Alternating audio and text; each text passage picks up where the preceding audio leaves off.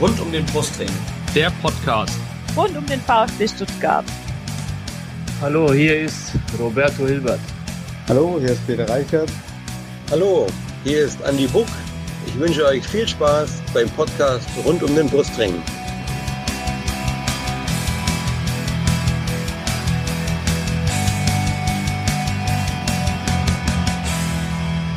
Herzlich willkommen zum Podcast rund um den Brustring. Mein Name ist Lennart.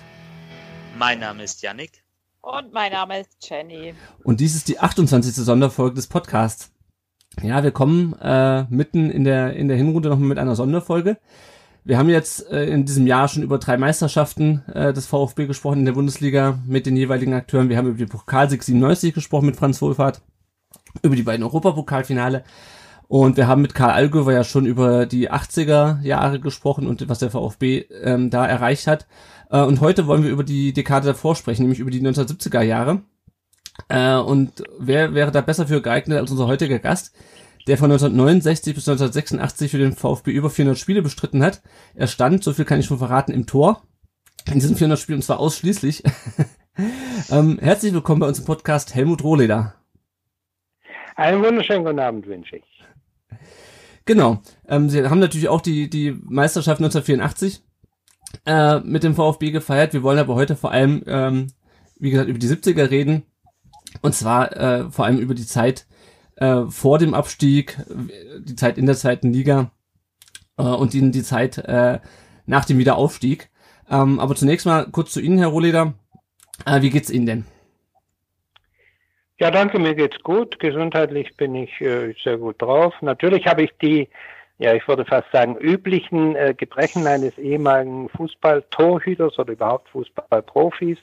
Das heißt, äh, die Beine, ja, das Knie ist ein bisschen dick. Ich habe schon seit äh, 25 Jahren eine künstliche Hüfte. Aber ansonsten geht's mir wirklich gut. Privat geht's mir auch sehr gut. Ich bin in einer glücklichen Beziehung.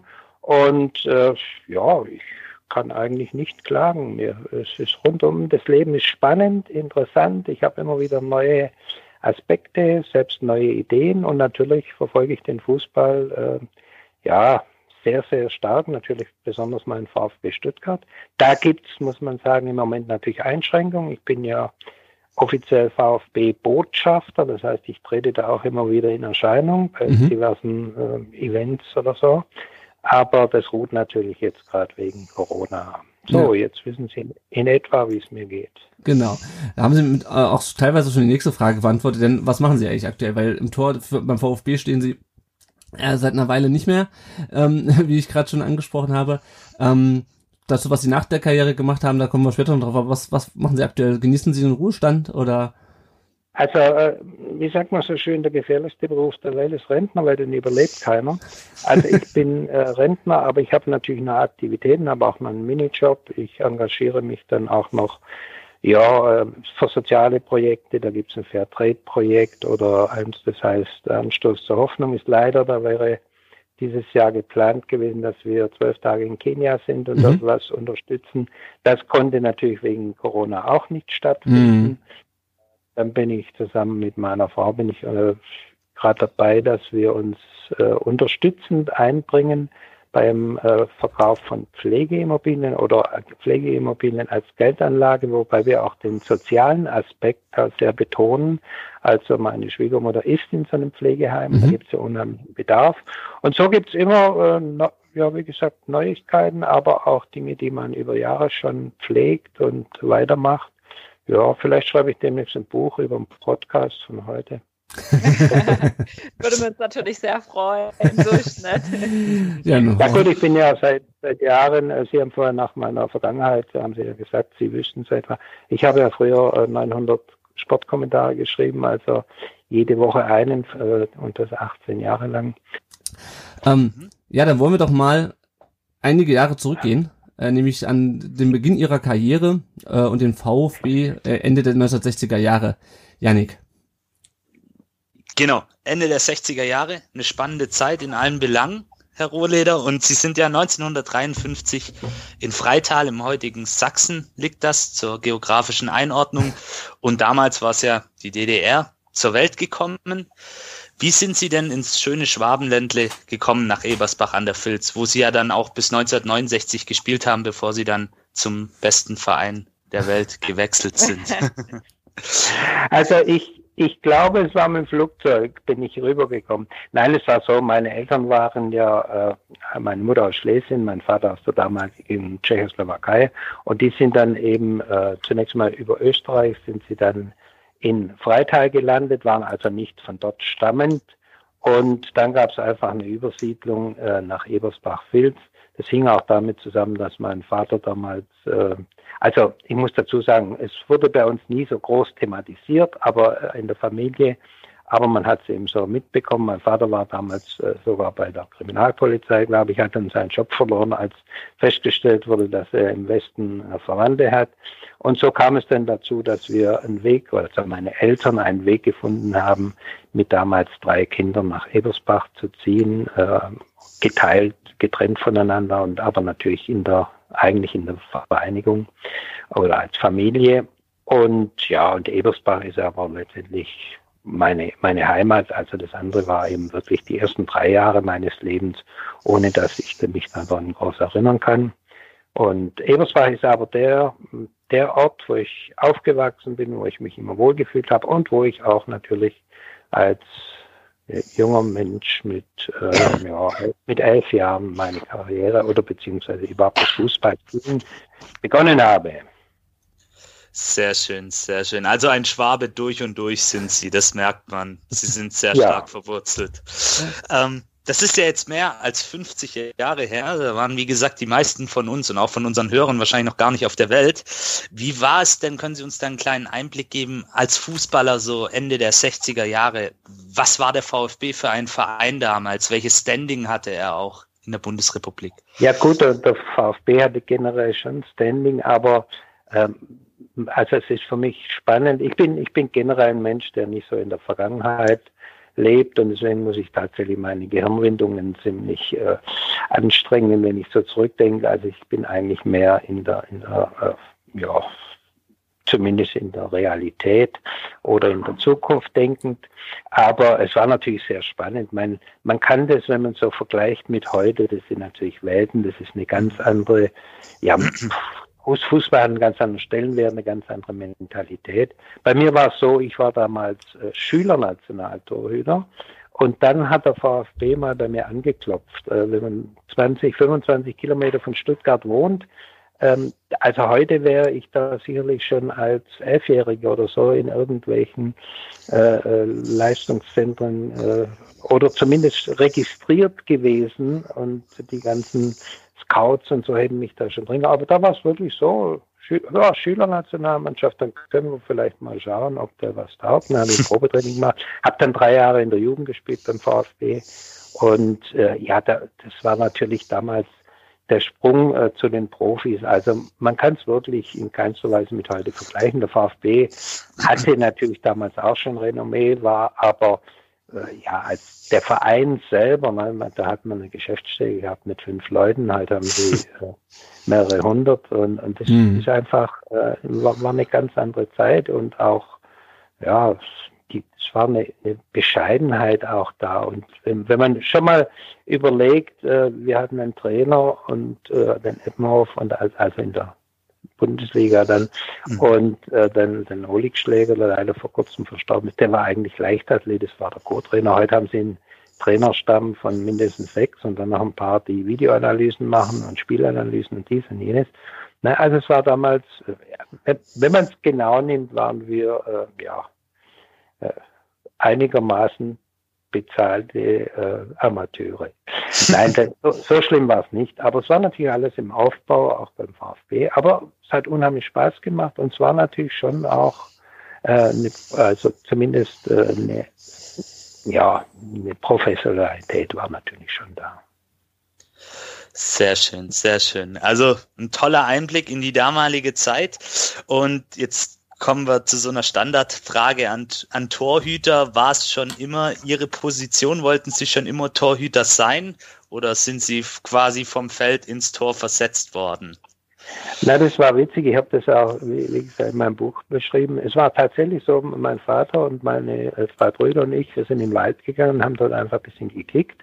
Und dann haben wir auch so ab und zu mal ein Tor, ja, nicht hingestellt, sondern eben, ich habe mich zwischen zwei Bäumen positioniert. Mein Vater war zu alt.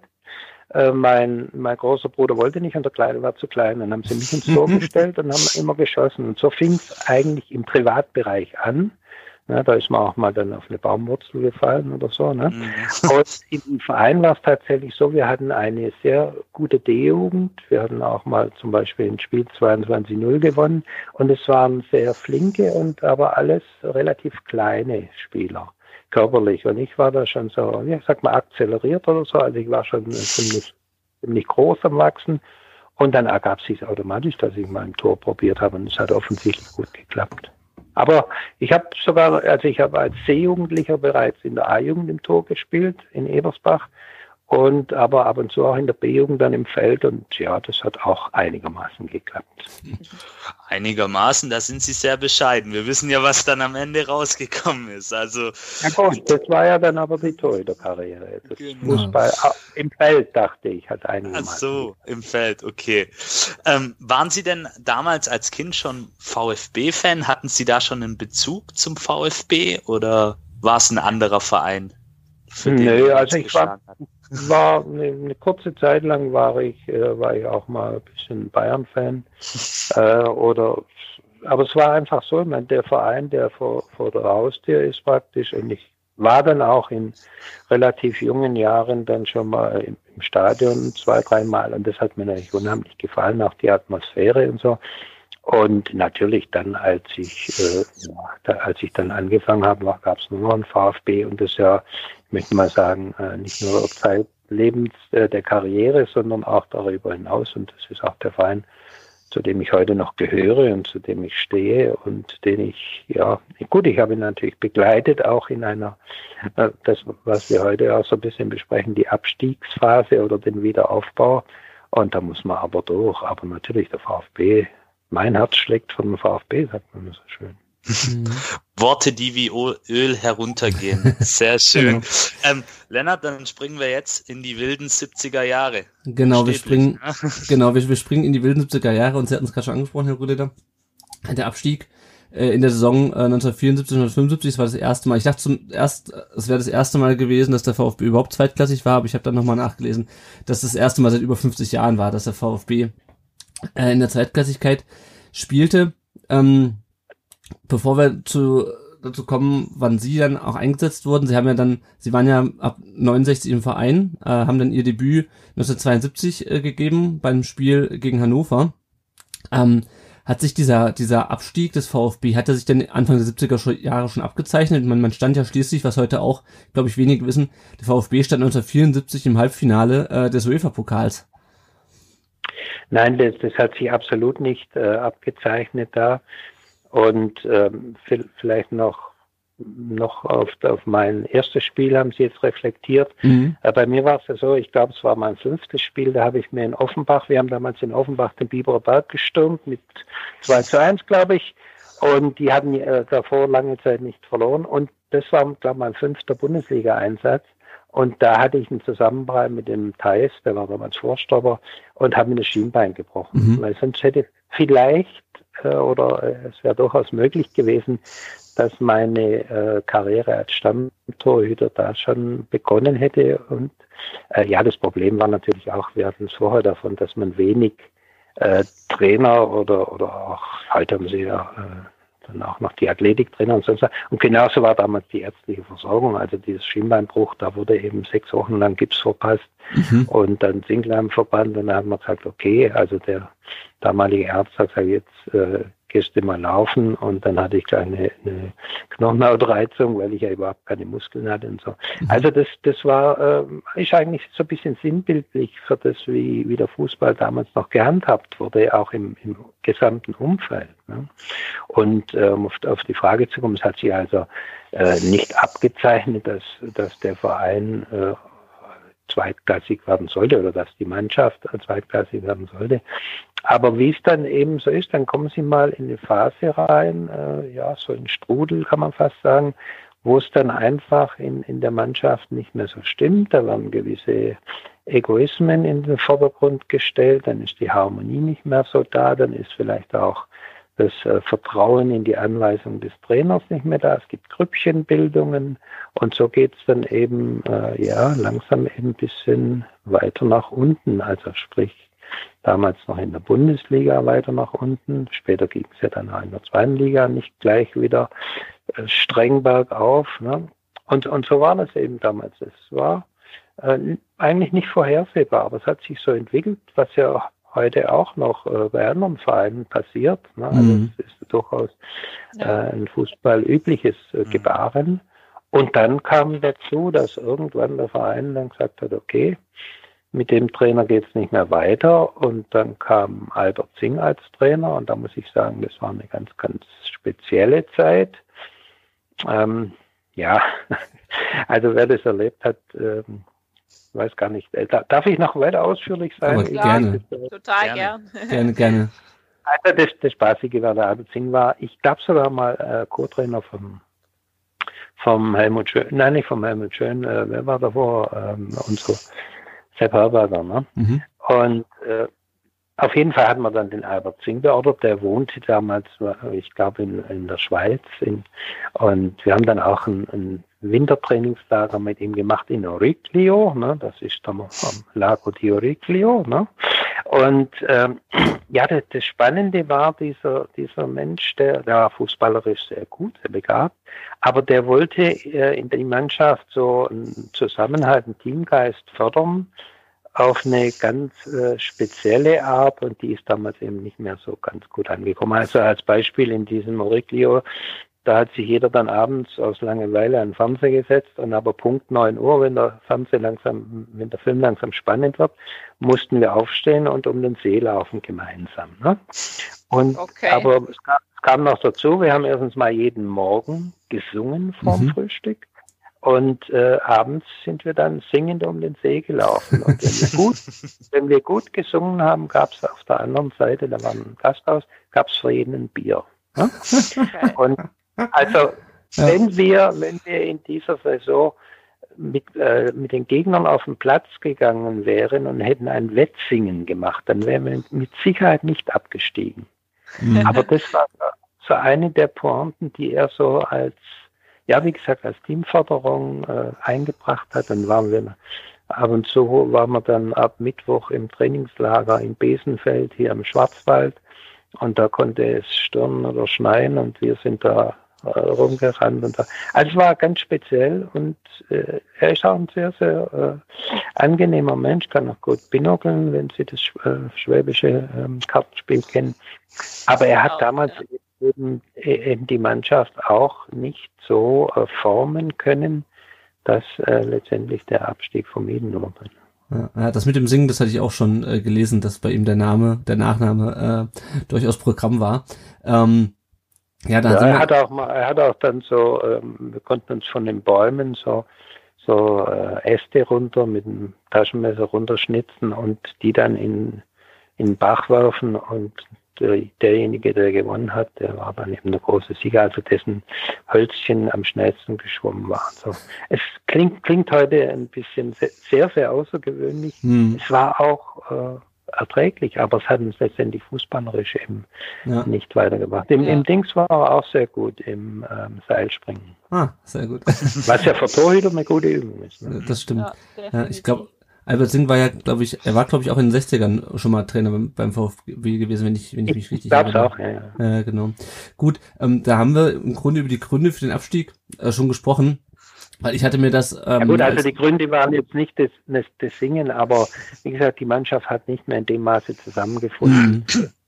wie wir das erhofft hatten oder wie es gebraucht hätte. Und das sind aber, wie gesagt, das sind Dinge, wenn es halt dann in der Mannschaft und dann dementsprechend auch im Verein nicht mehr so so stimmt, dann kann eben so ein Abstieg kommen, obwohl man von der von der Qualität her der Mannschaft gedacht hat, es passiert nicht. Ja, genau. Ja, ja. ist ja das, was man beim VfB letzte Saison tatsächlich auch so ein bisschen beobachtet hat, wo man eigentlich dachte, naja, von der Qualität her sind sie gut, ähm, Ähm, und dann ist man im Endeffekt trotzdem abgestiegen. Ne? Und da war ja dann mhm. auch immer wieder so die Diskussion, hat das Internet gestimmt, wo, lag, wo lagen die Probleme. Und das ist dann schon spannend, dann auch zu hören, dass, dass das auch früher dann doch schon auch so ähnlich war. Ja, ne? ja. Ich glaube auch, dass beim VfB nie jemand im Abstieg, also von den drei Abstiegen hat, glaube ich, nie jemand gerechnet und man dachte, glaube ich, immer, man sei, äh, zu, die Mannschaft sei zu gut, ähm, um, um abzusteigen. Das ist äh, gut. Das ist das ist auch schon eine Problematik beim, beim VfB manchmal. Also äh, wenn man dann mal vorne mit dabei ist oder auch, äh, ich erinnere mich an die Meisterschaft da 92, da hieß es dann auch, jetzt wollen wir uns international etablieren und so. Man darf da auch die Ansprüche nicht überziehen, bin ich der Meinung. Das war mhm. ja auch bei, war ja bei unserer äh, deutschen Meisterschaft 84 auch so. Man muss dann eben re reell bleiben, natürlich schauen, dass man die Mannschaft trotzdem noch verstärkt und, und dann eben, äh, ja, aber einfach, manchmal will man zu große Schritte machen und das geht dann nicht. Ja, und dann, dann, dann stolpert man. Ähm, das heißt aber auch, man kann es äh, ja auch nicht so richtig mit den, ich hatte mir zuerst vorgestellt, dass man das so mit den 2010er Jahren ähm, vergleichen konnte, als der VfB ja so langsam immer weiter in der Tabelle abgerutscht ist, aber das war ja damals ähm, dann offensichtlich äh, gar nicht so. Na, das ist unheimlich, unheimlich schwer, so wie ich vorher schon gesagt oder zumindest angedeutet habe. Es ist unheimlich schwer ähm, zu sagen, die Mannschaft ist abgestiegen, die Mannschaft ist da abgestiegen, also in dem Jahr und die andere in dem Jahr. Mhm. Ich, ich bin der Meinung, äh, gut, ich muss auch zugeben, äh, wie gesagt, ich äh, habe jetzt die damalige Zeit jetzt nicht nicht, nicht verdrängt, aber natürlich äh, gab es schönere Zeiten mhm. und deswegen hat man nichts und äh, die Zeit in der zweiten Liga auch nicht äh, so ganz vorne ähm, im Gedächtnis. Aber ähm, das, das ist, glaube ich, ein Fehler, wenn man, wenn man sagt, man vergleicht hier einzelne Abstiege miteinander. Es mhm. gibt immer, natürlich, es gibt gleiche Komponenten, aber es gibt auch immer ganz, ganz andere Komponenten. Ne? Das kann sein, dass mal die Mannschaft einfach dass es nicht stimmt, dass äh, zu wenig Führungsspieler da sind oder zu viele, die dann auch mehr Ansprüche stellen und wo dann, äh, wo dann die Jungen eher wieder untergehen und, und die Harmonie zu schaffen, das ist letztendlich äh, das Thema natürlich vom Trainer und da kommen wir ja nach, nachher noch auf das Aufstiegsjahr, ne? Mhm. also unser Aufstiegsjahr. Und äh, ja, wenn da, das sind so viele kleine Stolpersteine. Wenn da sich nur mal, äh, sagen wir, drei Spieler innerhalb der Mannschaft nicht optimal verstehen und sich dann eben im Spiel auch nicht, äh, ja, sich gegenseitig nicht die besten Bälle zuspielen und so, da kann das schon äh, ganz enorme äh, Diskrepanzen in der Mannschaft geben.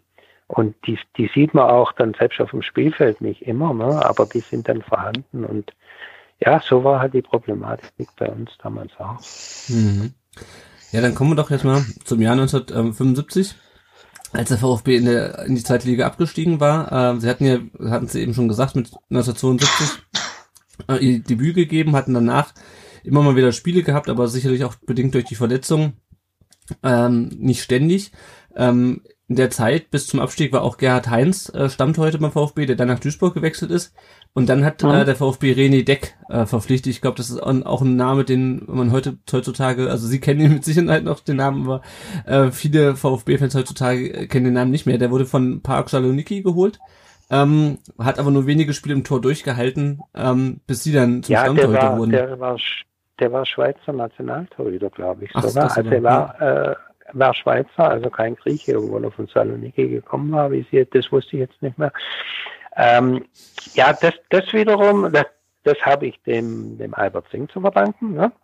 Ähm, und da muss ich wirklich danken. Also in dem Abstiegsjahr hat er dann gesagt, na, der Gerhard Heinze, der ist mir zu klein. Mein Heinze war ja ein, wirklich ein guter Torhüter, aber sobald es aus dem Fünfer rausging, da war er eben wirklich, äh, ich glaube, 1,76 oder 77 mhm. Da war er schon äh, damals etwas zu klein, aber er hatte unheimliche tolle Paraden und Sprungkraft und so. Ne? Aber also den Spitznamen damals, Flieger, oder? Der Flieger, ja, ja. Genau. Also ich habe immer gesagt, und das soll aber jetzt nicht respektlos sein, ich habe immer gesagt, wenn der Ball auf, den, auf die Mitte kommt, dann macht er einen Schritt nach rechts, damit er fliegen kann. Dann auf die Mitte, ne? Aber das ist jetzt, äh, wie gesagt, äh, wir haben uns gut verstanden und er war auch ein guter Torhüter. Aber äh, Albert Singh hat ihn damals zwar nicht in die Wüste, aber nach äh, Duisburg geschickt. und hat gesagt, der René Deck, René Deck ist glaube ich 1,95 oder sowas, den hat er geholt. Ne? Und ja, der René, der hat diese Übersiedlung nach Stuttgart nicht so ganz gepackt und dann da muss ich sagen, also auch in so einer Karriere spielt ja auch ein bisschen Glück mit. Ich hatte dann, ähm, wenn ich mich richtig erinnere, haben wir gegen, gegen 60 München hier äh, 1-1 oder auf jeden Fall zu Hause gespielt. Und ich habe da einen Fehler gemacht, der als, allerdings nicht zu einem Tor geführt hat. Und dann hat der Trainer, da ist dann Stani damals, hat gesagt, na gut, dann probiere ich den Deck mal aus. Und der hat dann aber wirklich, der den Augsburg gespielt, und übertrieben gesagt, der hat sich zwei Bälle selber reingeworfen.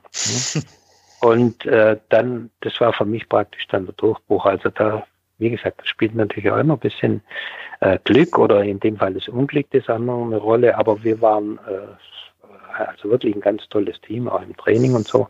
Aber Gott sei Dank habe ich dann, äh, durfte ich dann spielen, habe das auch ja letztendlich durchgezogen, obwohl die Saison ja nicht berauschend war. Mhm, genau, da, da kommen wir gleich noch drauf.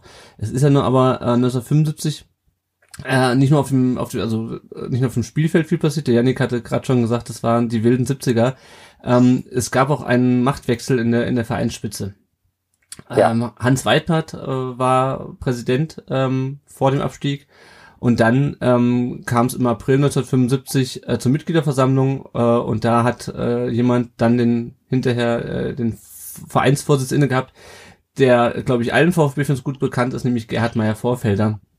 Äh, es war mhm. aber natürlich nicht nur diese Mitgliederversammlung, sondern es schwelte schon die ganze Zeit ein, Machtkampf, auch, auch im Abstiegsjahr. Wie viel hat denn die Mannschaft davon mitbekommen damals? Sie sagten ja, das war alles ein bisschen kleiner, familiärer. Wir, wir haben das natürlich schon mitbekommen. Erstens mal im Verein selber und damals gab es ja auch schon Medien, ne? so ist mhm. es ja nicht. Aber ähm, ich muss sagen, also ich, das ist jetzt meine ganz persönliche Meinung, die aber sicherlich viele teilen werden. Es war von VfB ein Glücksgriff, dass, äh, dass der Meier Vorfelder sich da durchgesetzt hat, weil er hat eine ganz andere, er hat den Verein ja dann ganz anders äh, geformt und aufgebaut. Und äh, nichts gegen den, den Herrn Weidbert, aber damals waren eben, äh, war ein Präsident noch, ja, äh, war da, schwebte irgendwo über den Dingen, aber so die große, äh, die großen Entscheidungen und, und vor allem das, was, äh, die, was der Meier Vorfelder dann initiiert hat in dem ganzen Bereich, ne, in dem ganzen VfB, äh, das, das, also als Beispiel, so jetzt nicht negativ, eher so ein bisschen belustigend. Wir standen mal als Mannschaft auf dem Flughafen Stuttgart, um zu einem Auswärtsspiel zu fliegen. Und dann kam der damalige Präsident, also der Vormeier Vorfelder, mhm. kam zu uns zu uns begrüßt und sagt dann, ja, wo fliegt ihr denn hin? Also ich meine, wenn ich als Präsident nicht weiß, wo meine Mannschaft mhm. hinfliegt, dann kann ich auch äh, sagen, könnte man auch sagen, war ein gewisses äh, Manko, ein gewisses Desinteresse oder so. Und wirklich, also Meyer Vorfelder, dass er sich durchgesetzt hat, ich glaube, da können Sie auch jeden fragen. Mein Karl Algeber hatten Sie ja auch schon in Ihrem Podcast. Genau. Der war ja, ist ja nie so richtig mit ihm zurechtgekommen. Das hat ja auch eher politische Gründe. Aber ähm, ja, da war einfach mehr, äh, zu, wie man so schön sagt, Zug dahinter. Zucht und Ordnung wäre jetzt der falsche Ausdruck, aber er hat einfach äh, den Verein belebt, hat da eine Professionalität reingebracht. Deshalb, was er ja später dann sogar auch beim DFB äh, gemacht hat, wo dann auch Trainingspläne verändert wurden und so.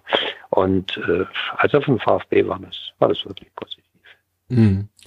Ähm, wenn wir es, wir hatten ja gerade schon gesagt, man kann Abstiege schwer vergleichen. Was natürlich in der heutigen Zeit auch immer bei einem Abstieg ein großes Thema ist, sind die Finanzen. Äh, weil man natürlich ja. einfach in der, in der zweiten Liga wesentlich weniger Fernsehgeld bekommt. Ähm, der VfB hatte jetzt das Glück, dass er bei den Abstiegen, dass die Sponsoren größtenteils bei der, Schlange, äh, bei der Schlange geblieben sind. Bitte? Nein. Entschuldigung, ich musste gerade den Kader wegschicken, der wollte da mein Mikrokabel. Ähm, Kader sagen Sie schön groß. Ja, sage ich. Also das Tier, der Kader, oder? Ja. Nicht so, dass, dass Sie den Kader haben vergessen haben. Nee, nee. okay, alles klar. Ähm, was hat denn der, was hat denn der Abstieg damals für den Verein finanziell bedeutet? Ähm, konnten, können Sie es über, können, ja, konnten Sie es damals überblicken oder?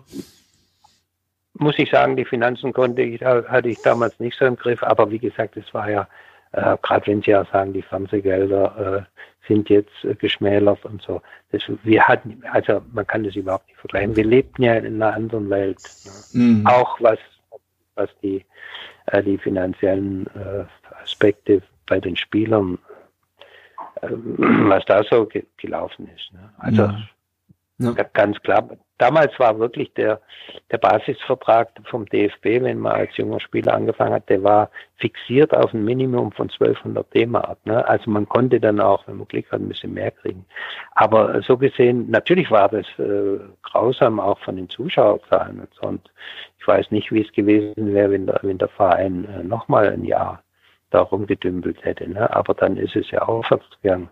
Aber das war nicht nur der finanzielle Aspekt, sondern es ist einfach auch für die Spieler ist da, da, da bricht eine Welt zusammen, da glaubt man nicht mehr an sich selber, da glaubt man nicht mehr an die Mannschaft und, da, und deswegen ist auch gar nicht so, wie soll ich sagen, so unvorhersehbar oder so überraschend, dass dann nach dem Abstieg ein Jahr kommt, wo man einfach äh, die Ziele wieder verfehlt, weil man sie weil man sie ganz einfach nicht mehr richtig orten kann und weil es auch wieder eine, eine ganze Zeit dauert, dauert bis äh, so diese, diese Geschlossenheit wieder aufkommt und jeder wieder ja, in, den, in den Tunnel kommt, zu sagen, okay, ich bin jetzt äh, wieder so ganz fokussiert und das ist für den, von den Verein nicht nur von finanzieller Seite, sondern von allen Belangen her ist das natürlich eine Katastrophe. Mhm. Mhm. Ja. Ähm, genau, Sie haben es gerade schon angesprochen. Äh, die erste Saison in der damals noch zweiten Bundesliga Süd, wenn ich, wenn ich mich richtig erinnere. Ich glaube, die zweite, die einheitliche zweite Liga wird erst später eingeführt. Ja. Ähm, da war der VfB, äh, eigentlich ganz gut begonnen. Äh, was ich übrigens auch gelesen hatte, ist, dass der VfB damals, also es wurde, wurde so geschrieben oder stand in dem Buch, wo ich nachgelesen habe, als, äh, als Millionär abgestiegen ist. Also ähm, man war finanziell eigentlich ganz gut ausgestattet. Äh, das half aber sportlich leider nicht.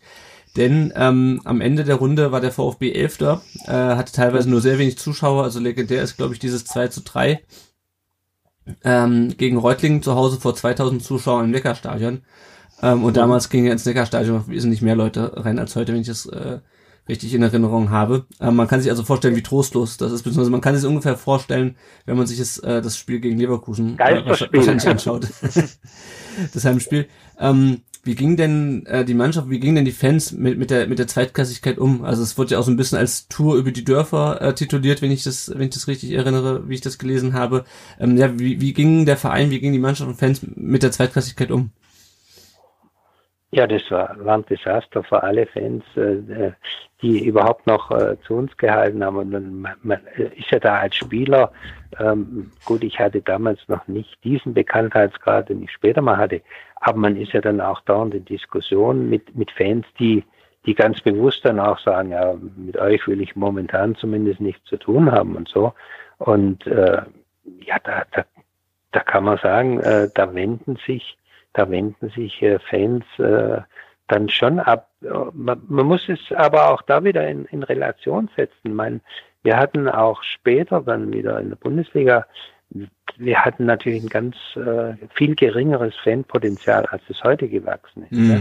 Wenn Sie, wenn wir damals, äh, ich sage immer, wenn wir damals so ein belangloses Mittelfeldspiel hatten, also jetzt nicht in der zweiten Liga, sondern auch äh, in der ersten Liga und so, dann waren 17.000 bis 20.000 Zuschauer. Der VfB hat in der, jetzt in der zweiten Liga, haben die bei dem gleichen Spiel haben die 50.000 oder ja. 50.000 mhm. Hochdeutsch. Ne? Und, und äh, ja, aber das, das Jahr damals, das war natürlich für alle bedrückend und äh, ja, natürlich, die, die Fans äh, haben auch äh, den Glauben an, an die Mannschaft, an den Verein verloren und aber auf der anderen Seite, wenn man dann das nächste oder die nächsten Jahre anschaut, also erstens mal das Aufstiegsjahr oder dann das erste wieder in der ersten Bundesliga, da sieht man, wie man so Fans dann aber doch wieder äh, umkehren kann und wieder ins Stadion holen und auch äh, wieder dazu bringen, dass die, ja, im Prinzip die Liebe zum Verein wieder äh, erweckt wird ne, und dass die dann wieder hinter einem stehen. Ja. Aber so ein Jahr wie das damals, also das ist unvorstellbar. Ja, jetzt gerade einmal zum Thema Zuschauer. Wir hatten ja auch Andy Book im, ähm, im Podcast und er hat, glaube ich, erzählt, dass, oder wir hatten drüber gesprochen, dass 92 äh, im letzten Spiel vor der, also am vorletzten Spiel der der VfB zu Hause gegen Wattenscheid vor, lass es 20.000 Leute gewesen sein und er war auf, auf dem Kurs zur Meisterschaft. Also ähm,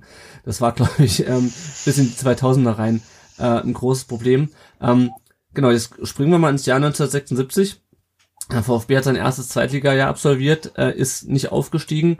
Wie war denn die Stimmung äh, nach der Saison im, im, Verein? Das ist ja so ein bisschen das, wovor alle jetzt in der die letzten Stimmung Saison auch Angst gehabt hoch. haben, dass der VfB jetzt den Wiederaufstieg nicht schafft. Also da muss ich sagen, die, die Stimmung nach der Saison war natürlich schon äh, trostlos. Also wir sprechen jetzt äh, von, von, dem einen Jahr, wo wir in der, also nach dem einen Jahr, wo wir in der, in der zweiten Liga waren. Genau, also die Sommerpause in der zweiten Liga sozusagen. Genau. Ja, und aber gut, da, dann muss man einfach sagen, äh, dann kam ja Jürgen Sundermann. Ne? Mhm. Und äh, natürlich, als der, der Name so auf uns zukam, da konnte man ja auch nicht jetzt unbedingt ihn einordnen oder was man genauso von ihm erwarten, erwarten kann. Aber da muss ich äh, wirklich sagen, er war ein Glücksgriff. Äh, gut, diesen Titel Wundermann, den er später gekriegt hat, den mag er ja auch nicht so. Aber äh, Sundermann war einfach, es waren ja äh, einige Talente in der, in der Mannschaft. Und äh, er wusste eigentlich, aber nicht nur mit dem, sondern mit der, mit der ganzen Mannschaft, hatte er einen völlig neuen Umgang reingebracht, eine völlig neue Handhabung. Also bei ihm hieß es Begeisterung und Disziplin. Das waren die großen Faktoren, die er gelebt hat, die er vorgelebt hat. Es gibt ja auch diese Geschichte, wo wir dann ab irgendwann nur noch, äh, oder also die, die Feldspieler nur noch kurzärmliche Trikots und keine langen Hosen auch im Winter tragen durften ne, und so. Ähm, da gibt es auch eine nette Geschichte drumherum. Aber äh, Sundermann kam und, und hat einfach hier völlig einen neuen Zug reingebracht gebracht in das Ganze. Also nur als Beispiel, war wir waren im Trainingslager mit ihm, er hat sich hingestellt, er hat den Ball jongliert, hat ihn dann auf den Kopf, also hat ihn mit dem Kopf aufgefangen, hat sich auf den Boden gelegt mit dem Ball auf dem Kopf, ist wieder aufgestanden und hat den Ball dann in die Botanik gehauen und hat, und hat gesagt, seht, seht ihr, das kann ich auch noch.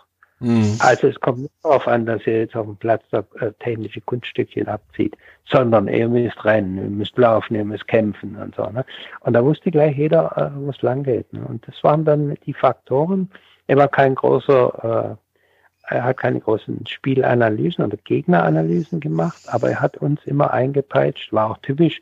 Am Tag vor dem Spiel haben wir nur Angriffssituationen geübt, da war es als Torwart dagestanden mit zwei Abwehrspielern und fünf Feldspieler sind auf, die, auf einen zugekommen, da gab es nur Tore. Aber damit wollte er die Mannschaft beflügeln und sagen, wir sind stark, wir können Offensive leben oder spielen. Und äh, ja, und auf der anderen Seite, wie gesagt, die Disziplin, wenn einer statt dem weißen Shirt ein, ein gelbes an hatte, gab es sofort Geldstrafe und so. Ne? Hm, ja, ja. Und wehe, einer trinkt Cola. Und das hat er aber auch auf, nicht nur außerhalb vom Platz, sondern das hat er auch auf dem Platz gelebt. Und da war immer, also es gibt dieses Spielchen da 5 gegen 2 mhm. vorm, Training und das mussten wir bei ihm unter Wettkampfbedingungen spielen. Wenn er da kam und wir haben das so locker leger, obwohl es noch nicht, äh, obwohl es vor dem Trainingsbeginn war. Und wenn wir das so gespielt haben, da gab es sofort aber richtig einen Anpfiff. Ja, und das, das hat ihn ausgezeichnet, dass er immer sehr, neudeutsch gesagt, straight war und immer uns äh, da ge, gepeitscht hat. Ich meine, letztendlich war der Aufstieg dann, war ja doch 0-0 und war auch nicht so mit großem Vorsprung, aber wir haben das umgesetzt, was erwartet wurde. Und er hat einfach auch das Mannschaftsgefüge gut aufgebaut, dadurch, dass er immer diesen Zusammenhalt gefordert hat. Mhm. Ähm, ja, Sie haben es gerade schon angesprochen, ähm, auch den, den Angriff. Ähm, ein paar Zahlen zu dieser Aufstiegssaison 76, 77. Der VfB hat 100 Tore geschossen damals ähm, in der zweiten Liga. Äh, sicherlich mhm. auch sicherlich auch ein Resultat ähm, seines ähm, von Sundermanns Offensivgeist. Ähm, äh, am anderen Ende des Spielfelds sozusagen haben sie aber in diesen 38 Spielen, die es damals gab, gab auch nur 36 Gegentore kassiert. Äh, ist natürlich die äh, Preisfrage, lag es am guten Torhüter oder lag es an der Abwehr? Das lag natürlich nur am guten Torhüter. Haha. Nein, ähm, das, das ist, ja, ist ja klar. Ich meine, als Torhüter kann man gute Leistung bringen, kann man auch Tore verhindern. Aber letztendlich, wenn das ganze Gefüge der Abwehr nicht stimmt, und wir hatten damals halt auch äh, einfach sehr gut, sehr gut äh, defensiv orientierte Spieler und äh, gut, die Defensive fängt ja auch immer schon weiter vorne an.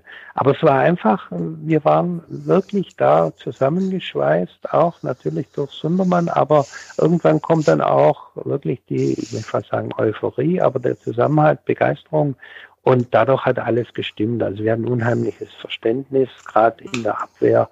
Und äh, ja, ich habe natürlich auch äh, schon einige Bälle gehalten. Kann man mhm. so sagen. Ja, ja. Ich habe nochmal nachlesen, sie hatten äh, eine, ähm, eine Phase, in der sie lange und Gegentor geblieben sind, 633 Minuten, um genau zu sein. Ähm, wie 674, oder? Ich hatte 633 gelesen, aber äh, wenn Sie 674 ich sagen, dann glaube ich, glaub ich Ihnen das unbesehen. Nein, nein, also wie gesagt, ich bin nicht der Historiker.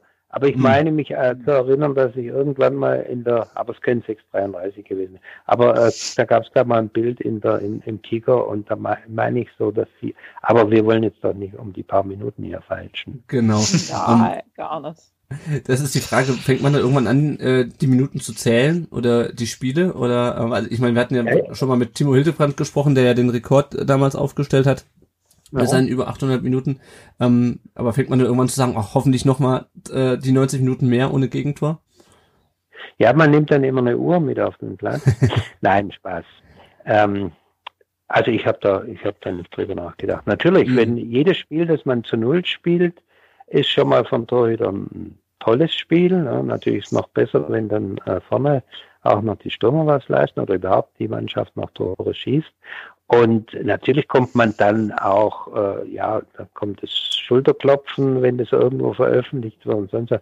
Aber damit äh, darf man sich eigentlich nicht beschäftigen. Hm. Ich gehe ins Spiel und wirklich äh, muss schauen, dass ich, dass ich fit bin, dass ich voll konzentriert bin. Und es gibt so viele Unwägbarkeiten im Torhüterspiel, dass man auch nicht sagen kann, Mensch, jetzt will ich nochmal eine Viertelstunde oder sonst was. Man muss immer das, das Gesamte sehen. Man will äh, beste Leistung bringen. Man weiß auch als Torhüter, dass man, dass man Fehler macht. Ich meine, ich habe ich habe auch genug Fehler gemacht oder beziehungsweise ich habe gesagt, manchmal, wenn einem, wenn einem ein Ball durchrutscht letztendlich, ähm, dann hat mein Körper einen Fehler gemacht. Ich meine, es sind ja zum Großteil sind es ja antrainierte äh, Reaktionen und, und Bewegungsabläufe und wenn da halt mal irgendwo was passiert, ist ja nicht so, dass man, dass man drüber nachdenkt. Ne? Wenn ein Schuss kommt aus, vor allem aus kürzerer Entfernung, da, da schaltet man nicht den Kopf ein, sondern das ist eine Reaktion. Ne? Und mhm. so können Fehler passieren. Und so muss man aber auf der anderen Seite voll konzentriert ins Spiel gehen. Und natürlich, wenn ich ein Spiel zu Null mache, ans zweite, ans dritte, von mir das vierte, dann, dann sagt man sich, Mensch, das kann man, kann, könnte ich jetzt schon noch eine Weile durchhalten. Hm. Aber so wie Sie äh, gefragt haben, so ob man dann die Minuten zählt, also das war nicht der Fall. Hm. Hm. Sie haben ja eben schon angesprochen, äh, der VfB kam dann auch äh, in so einen Lauf und es gab einen guten Zusammenhalt.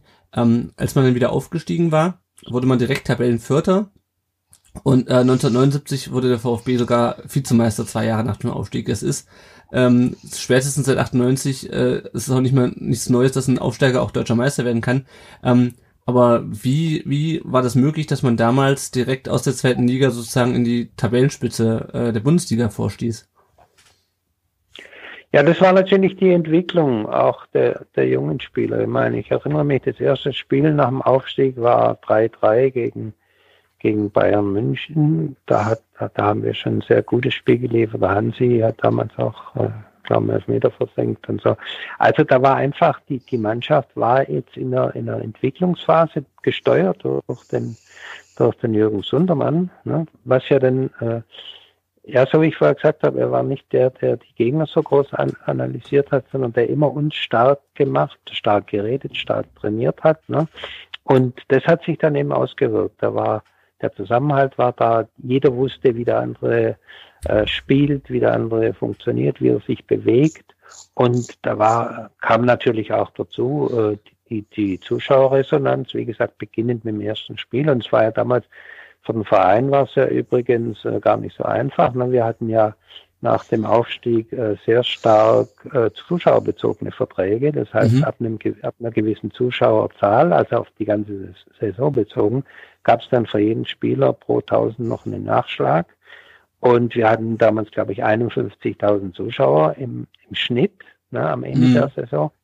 Und damit hatte der Verein natürlich nicht kalkuliert. Ne? Und damals war es ja so, ab, glaube, so ab 30.000 gab es ja nur noch die Anführungszeichen billigen Stehplätze, die ja im Vergleich zu heute wirklich noch billig waren. Und dann ist die Rechnung des Vereins ein bisschen in, ja, in Fehlstellung gekommen. Ne? Die hatten dann sich verkalkuliert. Aber natürlich war das ein, ein wahnsinniges Jahr auch von der, ja, einfach das, das, wie man so schön sagt, das hat Freude gemacht, das hat Emotionen gebracht, das hat Anerkennung auch gebracht. Und ja, da gehst du natürlich durch und hoffst, dass das die nächsten Jahre auch so bleibt. Gut. Ja. Dann haben wir über die Zeit ähm, in den 70ern gesprochen. Jetzt wollen wir noch ein bisschen über ihre weitere ähm, Spielerkarriere sprechen, beziehungsweise über, über so ein paar Details. Und da haben wir auch die, die ersten Hörerfragen äh, von unseren Hörern äh, bekommen, die uns in den sozialen Netzen geschickt haben. Damit übergebe ich an die Jenny, äh, die gleich mit einem genau. sehr interessanten Thema einsteigt. Genau, und zwar haben uns ganz viele gefragt ähm, nach, also nach ihrer Sehschwäche. Und zwar ähm, Mhm. ging da immer das Gerücht rum, oder auch der, der Christian Brechtl hat uns zum Beispiel geschrieben, bei jeder Ecke, speziell bei Flutlichtspielen, Angst gehabt, dass seine Kontaktlinsen verrutschen. Wahrheit oder Haupttribünenlegende? Wie, wie war das denn damals? Also, hab, also hast, ich, ich bin damals nie auf der Haupttribüne gesessen, ich weiß es nicht. Nee, äh, ich habe ja, äh, Sie haben mir ja die Fragen auch schon so ein bisschen ja. rübergegeben. Äh, einer hatte gefragt, warum ich Kontaktlinsen getragen habe. Ja dem hätte ich am liebsten gesagt, ich habe es äh, mit Hörgeräten probiert, aber es hat nicht so ganz Ja, das ist auch immer so die Frage. So, also ich bin selber. Ja, nee, das, das ist ganz einfach. Also ich erzähle Ihnen die Geschichte jetzt ja, mal gern. sehr, sehr ausführlich, was mein Auge betrifft. Ne? So. Also, Kontaktlinsen habe ich getragen, weil ich ein, es gibt sehr viele Fußballspieler die, oder überhaupt Sportler, die Kontaktlinsen ja. tragen und auch damals getragen haben, weil mit Brille Fußball spielen ist eben nicht ganz so gut. Ne? Ich habe auf dem rechten Auge eine Hornhautverkrümmung und ich hatte äh, Astigmatismus und deswegen ähm, war die, äh, waren die Kontaktlinsen notwendig. Okay. So. War da gerade ein R irgendwo bei Ihnen in der Leitung? Nee, nee, also, ich okay gesagt. Also gut, deswegen, deswegen habe ich Kontaktlinsen getragen. Ja. Ich hatte immer nachweislich äh, 100% Sehstärke mit der mhm. Kontaktlinse. So, jetzt kam aber äh, einmal habe ich, ich hatte dann immer im Tor so eine kleine Tasche mit einem Spiegel, falls mal eine Kontaktlinse verrutscht, was ja auch durch Gegnereinsatz zustande kommt. Definitiv, so. ja. Und mhm. dann ist mir eine verrutscht und dann habe ich die, den Schiedsrichter gesagt, kleine Pause bitte, bin dann zu dieser Puddingmatte vom äh, Stabhochsprung gegangen hinterm Tor und habe dort den Spiegel hingelegt und die Kontaktlinse wieder reingerutscht und fertig. Dann wurde mir erzählt, da hätten Spieler nach der Kontaktlinse gesucht auf dem Boden, was natürlich äh, sehr, sehr toll ist, wenn ich im Rasen eine Kontaktlinse suche. Äh, jeder, der schon mal eine getragen hat, weiß das. Kann ich bestätigen. Kann man komplett ja. vergessen, findet man nicht wieder, nie wieder. So, und dann kommt, dann kommt dieses Thema, ähm, mit dem der Angst hatte bei Flutlicht. Ich hatte auch bei Flutlicht keine Probleme, das ist folgendermaßen entstanden. Ähm, nur damit Sie mal sehen, wie es im Fußball laufen kann. Wir haben ein Spiel gehabt in Paris, ein Freundschaftsspiel gegen die Nationalmannschaft von, von Frankreich. Und da hat die, damals gab es ja noch Zeitungen, das wissen die jungen Leute ja nicht mehr so, da gab es die Zeitung mit den vier Buchstaben, mit den vier großen Buchstaben, die gibt's auch heute noch. Ne? Und da, da schrieb der damalige Sportreporter von Stuttgart, schrieb, Rohleder gehörte in die Nationalmannschaft. So stark hat er hier gegen die Franzosen gehalten. Selbstverständlich war das ein Abendspiel unter der Woche, ne? Flutlicht. So. Ein paar Tage später habe ich in Kaiserslautern ein furchtbares Tor bekommen, so eine Bogenlampe und, und der hat irgendwie geflattert. Ich habe ihn also, äh, der ist hinter mir dann ins Tor gefallen. So, und dann hat der gleiche Reporter, hat geschrieben, Rohleder bei Flutlicht keine Leuchte. So, eine tolle Überschrift von, von der Bildzeitung. Ne? Das, mhm. äh, wie gesagt, ich bin ja auch journalistisch tätig. Ich mag so Überschriften. Aber dann haben natürlich die Leute angefangen zu diskutieren und so. Ne? Und, und so ist das Ganze zustande gekommen. Und deswegen ja. tut mir leid für den Menschen, der dann Angst hatte, aber es ist gar nicht so viel passiert nach, nach Ecken bei Flutlicht. Nee, also vor allen Dingen, ja, ist ja auch irgendwie ein bisschen irrational. Also ich habe selber schon Kontaktlinsen getragen und trage auch immer mal wieder welche ja. und ich habe hab nie irgend, hatte also auch gerade wenn man nachts Auto fährt, sieht man mit Kontaktlinsen deutlich besser wie mit Brille. Also ich weiß nicht, ob das in der damaligen Zeit auch schon so war, aber heutzutage ist es definitiv ja, so mit ja. den heutigen Linsen. Ja, genau. Das, ist das ist nämlich ganz interessant, weil ich hatte das irgendwo mal gelesen, man liest immer so, ja, könnt, äh, im, ähm, im Strafraum nach der Kontaktlinse gesucht, deswegen interessierte mich das mal, wie es wirklich, ja, weil, man, weil man, man findet dazu sonst ja, das, auch. Das haben wir ja jetzt klar nicht so, nicht so richtig viel, genau. genau. Ja. Was, was natürlich noch fehlt, die Frage nach der roten Karte, weil das ist das Zweite, was hängen geblieben ist. Die kommt noch. Die, die kommt tatsächlich noch. wir können die, wir können die, die gerne auch. Okay, jetzt haben wir die Augen geklärt. Ne? Genau. genau, also dann, dann klären wir jetzt die rote Karte und dann gehen wir zu den ähm, angenehmeren Komplimenten über. Also ähm, Sie waren tatsächlich der erste Torhüter, der ähm, wegen der Notbremse rot gesehen hat. Wie war denn Ihre Reaktion oder wie, wie, ging, wie sind Sie dann damit umgegangen? Die Reaktion war also auf dem Platz, ich bin äh, betröppelt vom Platz gegangen. Nee, äh. es war, war ja so, ähm, es wurde uns hinterher dann wurde gesagt, am Beginn der Saison hätte man wohl, es gibt ja jedes Jahr für die Schiedsrichter neue Richtlinien vom DFB und wurde wohl gesagt, wenn ein Torhüter außerhalb vom 16 Meter ein äh, Foul begeht, dann ist das ab sofort jetzt als Notbremse zur Hand haben und gibt rote Karte. Ist ja ähnlich, wenn heute der letzte Defensivspieler eine Torchance verhindert, dann kriegt er ja auch rot. Ne? Mhm. So. Also, und es war ganz einfach, der Karl-Heinz Förster hat mir den Ball zurückgespielt. Ich stand schon so Richtung, also ziemlich vorne am 16er. Ja.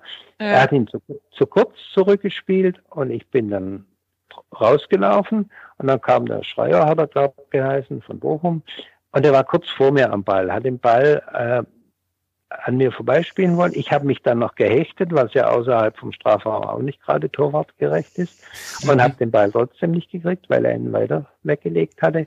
Und dann habe ich mich eben, ja, gedreht nach oben, also nach hinten weggedreht und habe die Hand hochgehalten und da ist er drüber gestolpert. Also definitiv, äh, oder, oder in Wahrheit, ich habe ihn natürlich ein bisschen festgehalten, er ist hingefallen.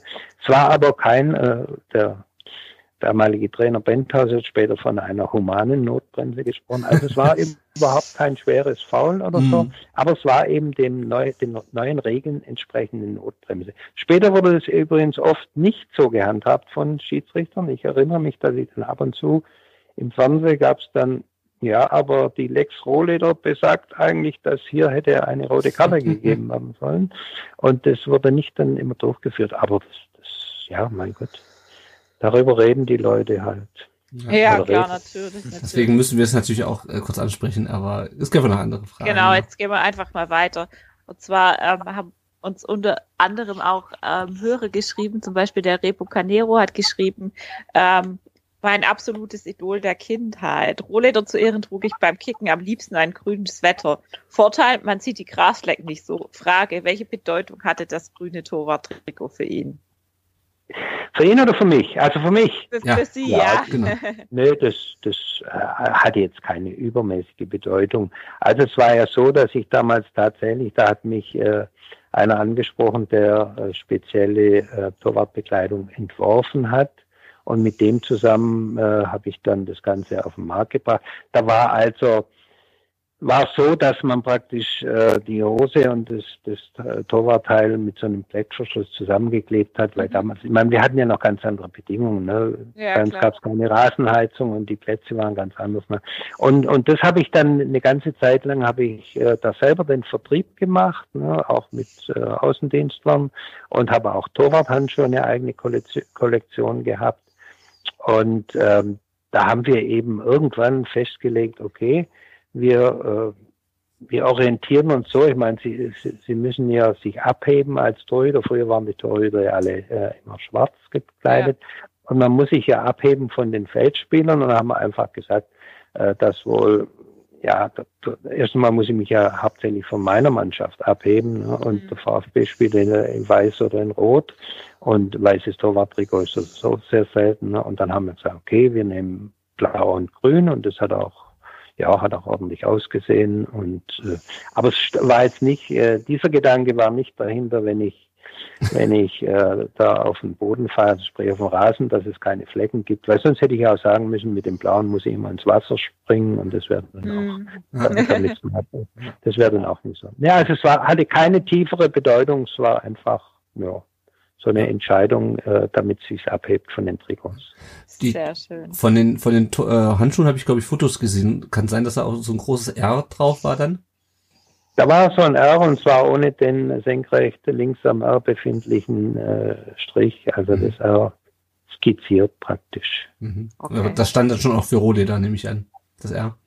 Das stand für Rohleder, unten drunter stand dann auf, der, äh, auf dem Klettverschluss, beziehungsweise auf dem Band vom Klettverschluss Verschluss stand dann auch noch Rohleder. Mhm. Ja, das war, das war für mich eigentlich dann wirklich äh, eine nette Nebenbeschäftigung. Ich meine, ich hatte ja auch eine abgeschlossene Lehre und deswegen war, hatte ich auch Spaß neben Torwart. Das war ja noch damals nicht so intensiv. Wir haben zwar auch intensiv trainiert, aber äh, gerade diese ganzen, was da heute noch neben mir läuft, war nicht so. Und da habe ich dann tatsächlich so einen Vertrieb aufgebaut. Habe die Lieferscheine selber auf meiner Reiseschreibmaschine geschrieben. Ach ja, witzig. Das waren noch Zeiten. Ja, ja, ja. Ähm, Sie gehören auch zu äh, einem der wenigen Spieler oder ein, einen der Dinge, die man heute fast nicht mehr erlebt. Sie haben ähm, während ihrem ganzen, ihrer ganzen Profikarriere tatsächlich nur für den VfB Stuttgart gespielt. Gab es jemals irgendwie äh, die Idee zu wechseln oder hatten Sie andere Angebote oder war immer klar für Sie, wenn dann nur für den VfB Stuttgart? Äh, nicht nur für den VfB, also immer VfB. Nein, es ist ganz einfach. Äh, damals hatten wir, so wie ich schon am Anfang gesagt habe, eine ganz andere Fußballwelt. Mhm. wenn Sie über, wenn Sie anschauen, wie wenig Spieler da vom VfB, mein guten Karl-Heinz Förster hat einmal gewechselt, der Hansi Müller hat gewechselt.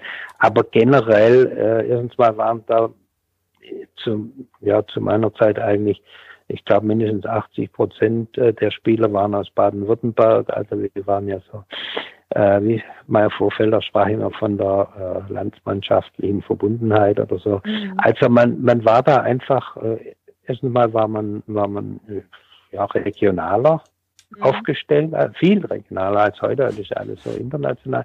Und aber auch bei den Wechseln war, war viel weniger. Das Problem war ja auch, äh, wenn, wenn Sie heute, wenn heute ein Vertrag ausläuft, dann ist der Spieler ja ablösefrei. Das gab es ja zu unserer Zeit noch nicht. Ja. Das heißt, wenn mich ein Verein verpflichten wollte, dann äh, hätten sie auch sehr viel Geld zahlen müssen. Aber bei mir war es eigentlich immer so, dass ich schon frühzeitig meine Verträge verlängert habe. Dadurch kam auch gar nicht die Diskussion auf, äh, wenn andere Vereine kamen, ob ich jetzt noch wechsle. Und natürlich, äh, ja, ich war eigentlich immer der heimatverbundene Mensch. Und auf der anderen Seite muss man sagen, wenn Sie die, die damalige Zeit anschauen, es gab gerade bei den Torhütern gab es extrem wenig Wechsel, mhm. dass die äh, ja, ich hatte, ich hatte einmal, in, als nicht, als man noch zweite oder als ich noch nicht Stammtorhüter war, in der ersten Bundesliga-Phase hatte ich Angebot, aber kam für mich nicht in Frage. Ich habe damals gesagt, nee, ich will mich beim VfB etablieren, ich will mit dem VfB was erreichen. Und dann, ja, dann war eigentlich nicht der Drang da, jetzt noch groß in die Welt hinauszugehen. Ja, das ist ja auch schön. ähm, uns hat jetzt noch ein Hörer geschrieben, und zwar der Jörni 1893.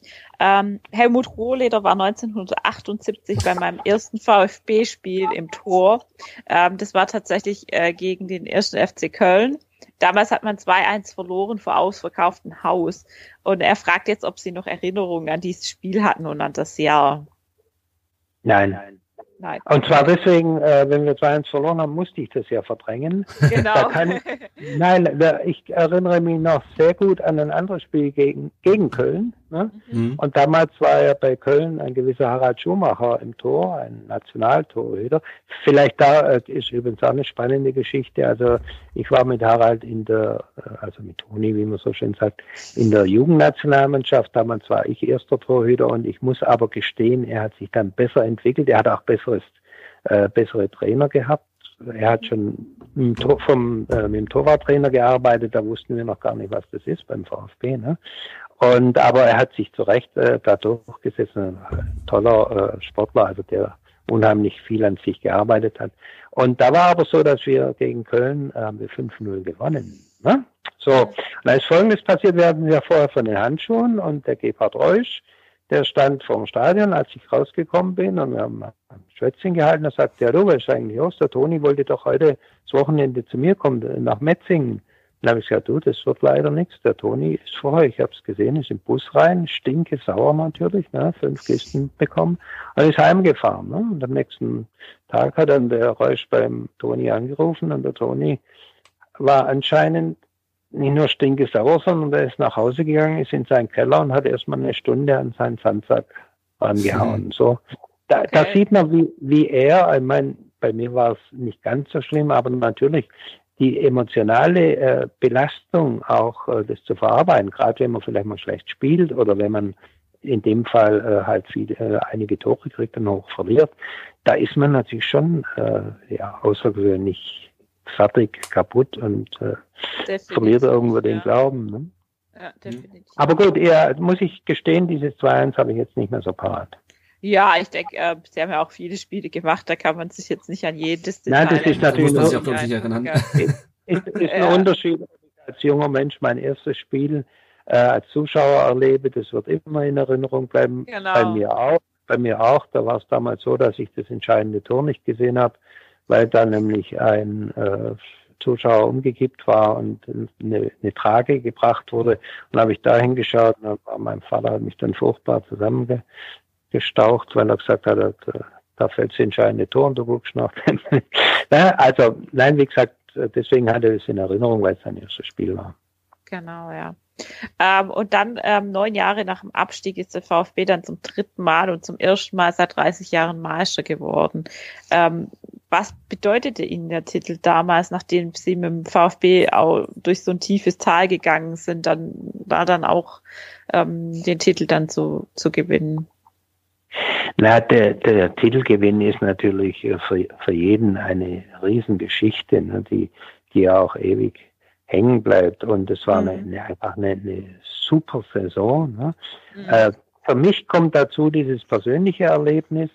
Ähm, ich habe ja dann, ich glaube, sechs Spieltage vor Schluss habe ich mir ja meinen zweiten Nierenriss zugezogen. Ist mhm. übrigens interessant, ich habe das zufällig vor kurzem mal in YouTube gesehen, da hat es jemand eingestellt, also das war eine in, in München, also gegen Bayern, war eine, eine Flanke, ein Freistoß und ich habe den, also ich sage es jetzt mal übertrieben, locker runtergepflückt, ne, weil es war nichts, äh, keine mhm. Gefahr. Und dann hat der, der Herr Rummenigge, ne, der meinte, er muss da mal zeigen, dass jetzt hier richtig Feuer im Spiel ist und ist dann in mich wirklich reingesprungen, während ich, während ich so in der Streckung war, mit dem Hintern voll rein und ich muss, also ich will ihm da jetzt nachträglich keine Vorwürfe machen, aber ich muss sagen, also wenn ich der Schiedsrichter gewesen wäre, also da hätte, da hätte er normal rot kriegen müssen. Ja, aber jetzt, jetzt weiter zu der Geschichte, also ich war dann wirklich ein paar Wochen außer Gefecht und dann kam das Spiel in Bremen, das uns ja letztendlich schon die äh,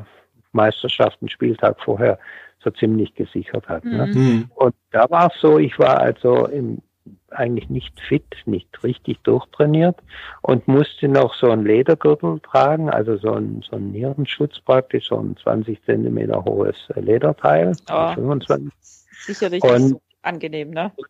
Ja, und mein, mein Kollege hatte mich auch ganz gut vertreten, aber der, der Benthaus sagte, der, der Trainer sagte damals zu mir, Helmut, dieses Mal möchte ich, ich möchte, dass du spielst. Ich weiß, dass du nicht ganz fit bist, aber ich, ich setze da halt auf deine Erfahrung. Ne? Und das war für mich natürlich eine Riesengeschichte. Auf der einen Seite natürlich schon auch eine Belastung, in so ein entscheidendes Spiel reinzugehen, wenn man weiß, ich bin nicht ganz fit. Auf der anderen Seite gibt es natürlich äh, auch ja, man kann natürlich die, äh, die Bewegungsabläufe und Reflexe auch äh, wieder abrufen, wenn man, wenn man jetzt nicht so ganz äh, durchtrainiert ist.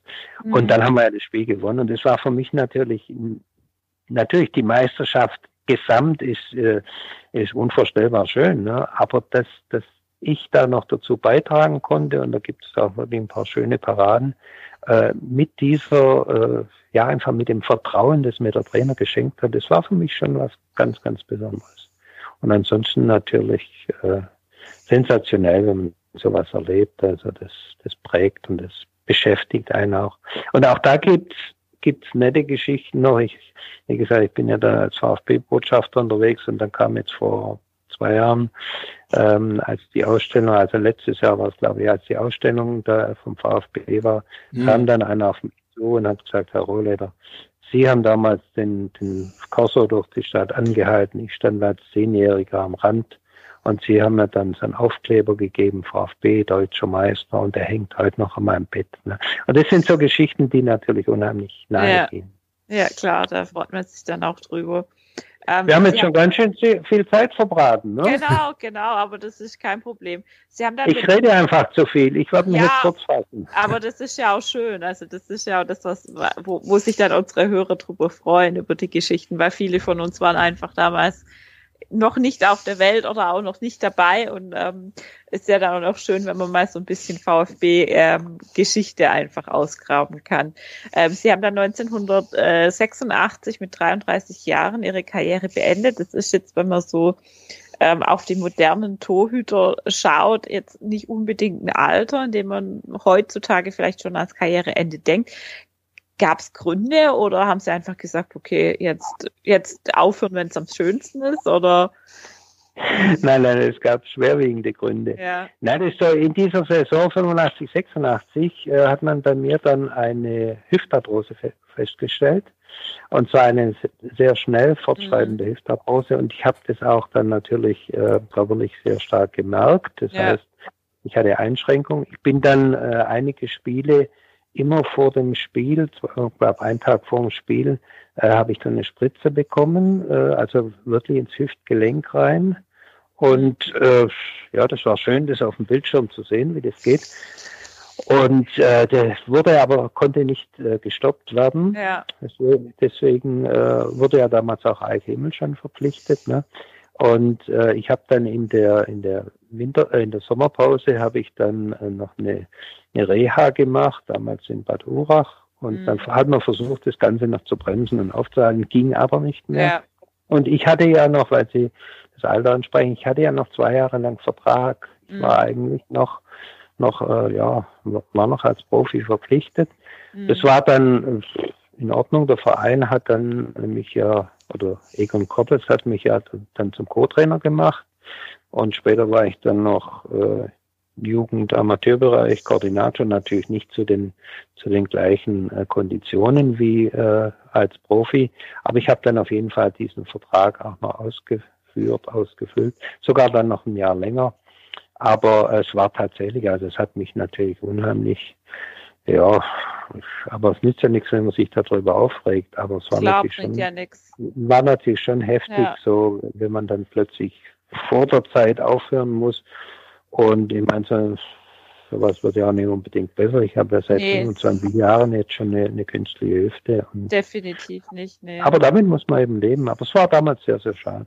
Mhm. Ja, klar, das denke ich mir. Aber das ist auch sehr, sehr, sehr schmerzhaft natürlich auch. Also so ja, ja, Arthrose, das ist nicht ganz ohne und ähm, auch gerade mit dem künstlichen Gelenk dann schon so früh ähm, ist, ist natürlich auch ähm, heftig, aber trotzdem kann man ja dann froh sein, dass man dann trotzdem so weit weiterhelfen kann. Und ja, ja. Sie hatten ja dann auch ähm, für, fürs Karriereende gut äh, vorgesorgt. Da würde ich jetzt dann an dich überleiten, Lennart, ähm, genau. für den, den nächsten Teil.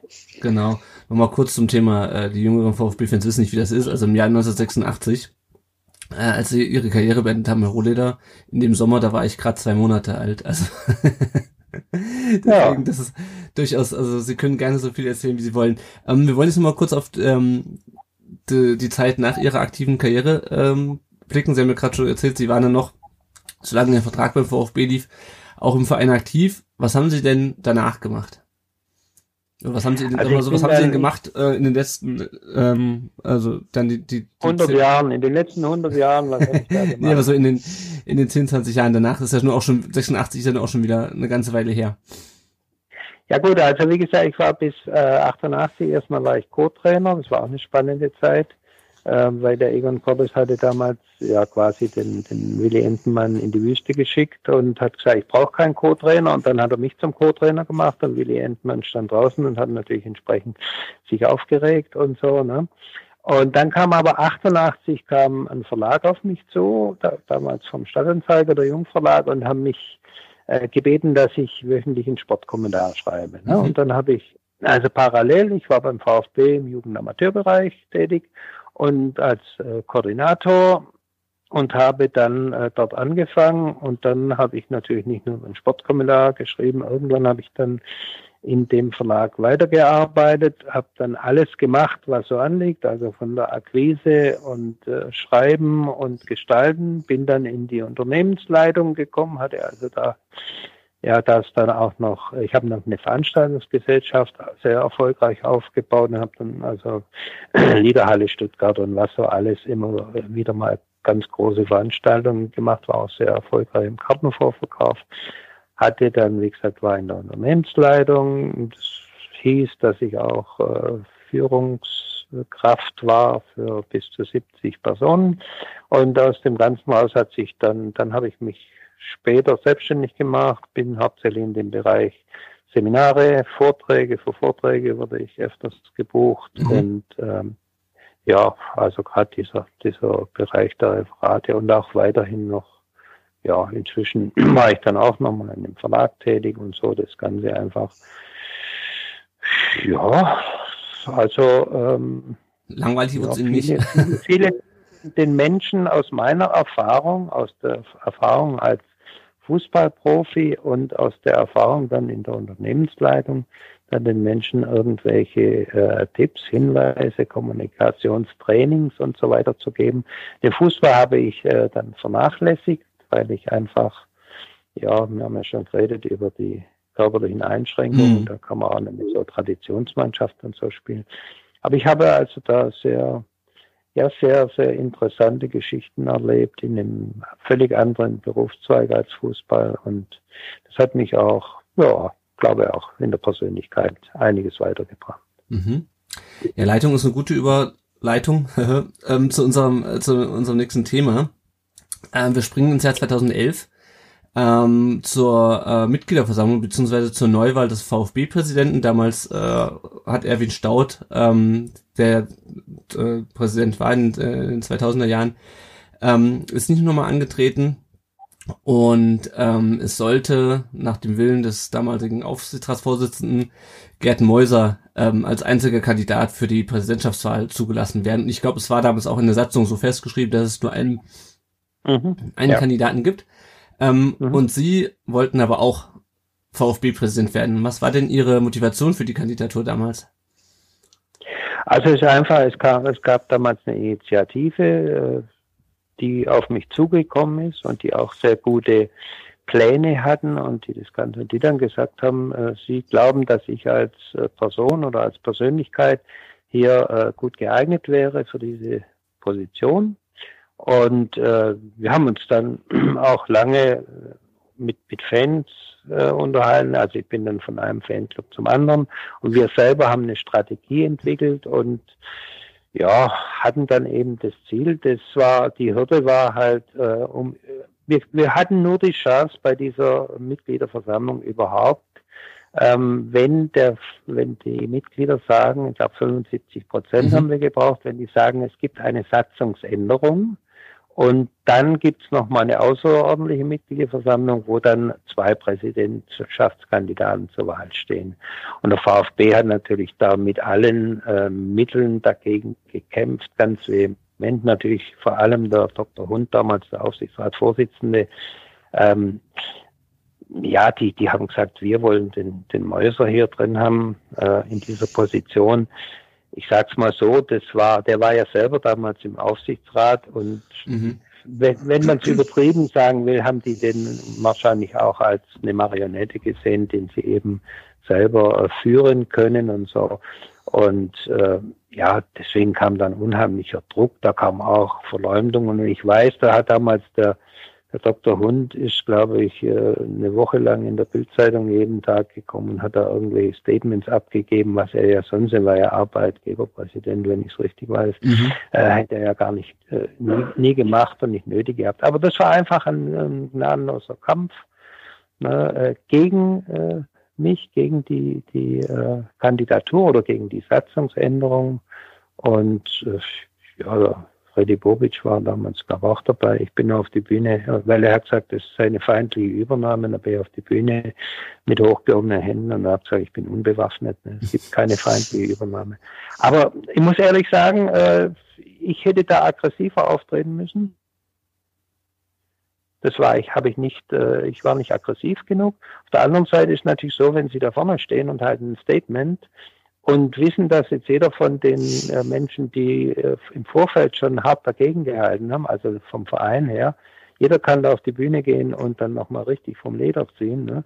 War ich vielleicht etwas zu zahm? Und dann, äh, also wie gesagt, ich glaube, äh, jeder, der äh, ein bisschen Ahnung hat von Fußball oder den Verein damals beobachtet hat, der wird sagen, dass, äh, dass dieser Präsident, der dann letztendlich gewählt wurde, dass das eine, eine große Fehlentscheidung war.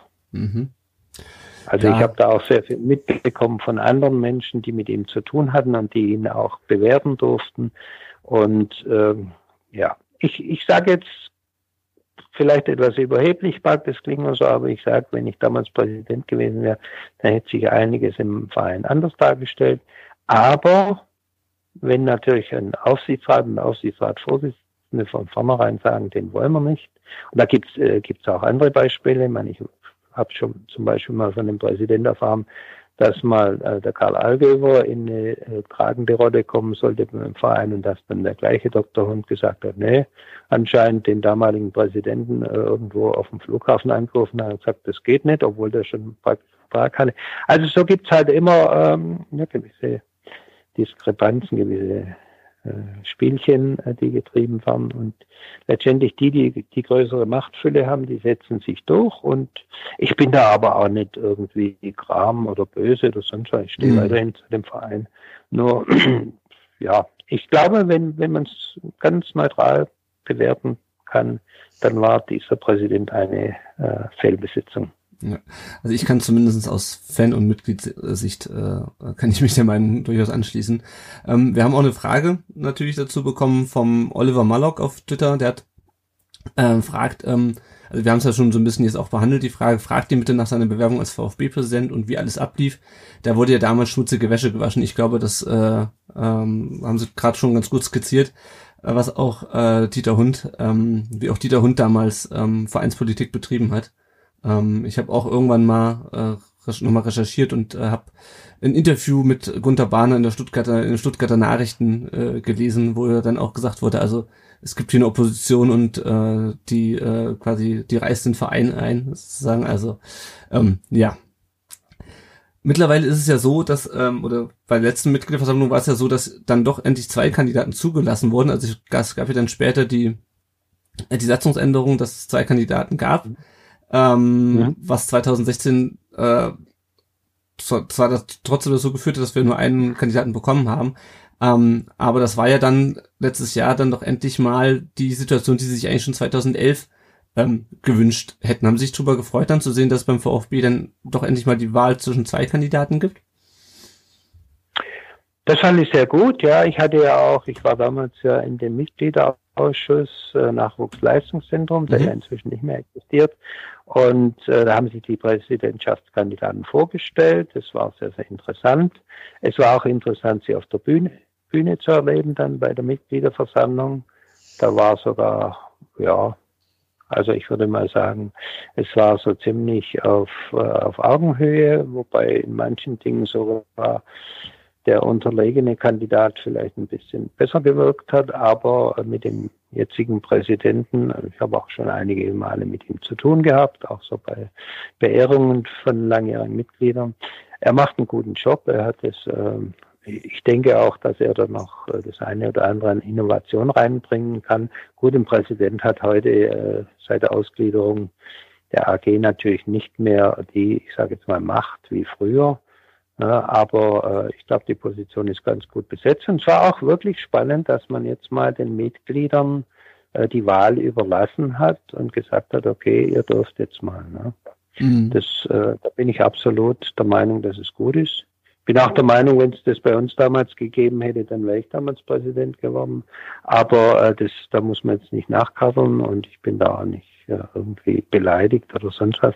Aber um kurz auf Ihre Frage zu kommen. Schön, dass es jetzt zwei Kandidaten gibt. Von mir aus können wir auch mal drei machen. Das war es da eine. Ich glaube, eine, eine Dame hat es vorgetragen, dass sie auch kandidieren will und man sollte jedem das Recht geben. Also da sollte schon eine, eine klare Auswahl getroffen werden, wie sie auch gemacht wurde. Mhm. Und dann ist aber gut. Ja, na. genau. Hätten Sie denn Lust, nochmal zu kandidieren oder ist der Zug für Sie mit der, mit der Wahl 2011 abgefahren? Ja, ich, ich kandidiere jetzt nicht mehr. Ne? Die so äh, Kandidatur von älteren Menschen, die kann man den US-Präsidenten überlassen. Die sind schon noch einiges älter als ich, aber ich muss mich jetzt da nicht mehr um eine, einen Posten beim VfB bewerben. Da mhm. gibt es also jetzt Leute, die auch mehr Dampf haben als ich und mehr Energie einbringen können. Ich habe meine Aufgaben im Leben mhm. und die erfülle ich sehr gerne. Aber und ich bin, wie gesagt, äh, als VfB-Botschafter habe ich ja auch jetzt nicht, aber ansonsten sehr, sehr interessante Auftritte. Ich war auch schon zum Beispiel in einem Pflegeheim tätig. Wir mhm. hatten ja vorher schon mal ganz kurz das genau. Pflegeheim erwähnt. Und wenn Sie dann äh, dort mit ganz bewusst mit demenzkranken Menschen, die waren wirklich demenzkrank ausgesucht und mit ihren äh, Familienmitgliedern und so. Und da Gespräche führen, das ist natürlich schon eine andere, eine ganz andere Herausforderung, eine ganz andere Ebene, als wenn Sie jetzt ähm, wenn sie jetzt mit dem Fanclub zu tun haben und so. Ne? Ja. Aber ja. Das, das, das, sind Aufgaben und so gibt es einige oder manche Aufgaben in meinem Leben. Und ich habe schon am Anfang gesagt, das Privatleben sehr, sehr glücklich. Was will der Mensch mehr?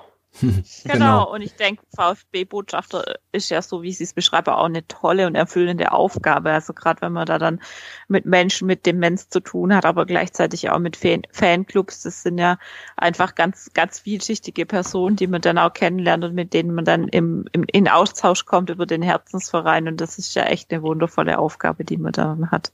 Genau. Ich mache noch einen, einen harten Bruch an dieser Stelle. Wir haben nämlich noch zwei Fragen äh, die durchaus ähm, interessant sind. Ähm, der Frankie hat uns bei Twitter gefragt, bereut er es, also bereuen Sie es? Äh, ich formuliere das jetzt mal um als direkte Frage, gemeinsam mit Wolfgang Dietrich so intensiv um die Ausgliederung geworben zu haben. Äh, dass diese in irgendeiner Form unumgänglich war, schreibt er, das steht nicht zur Debatte.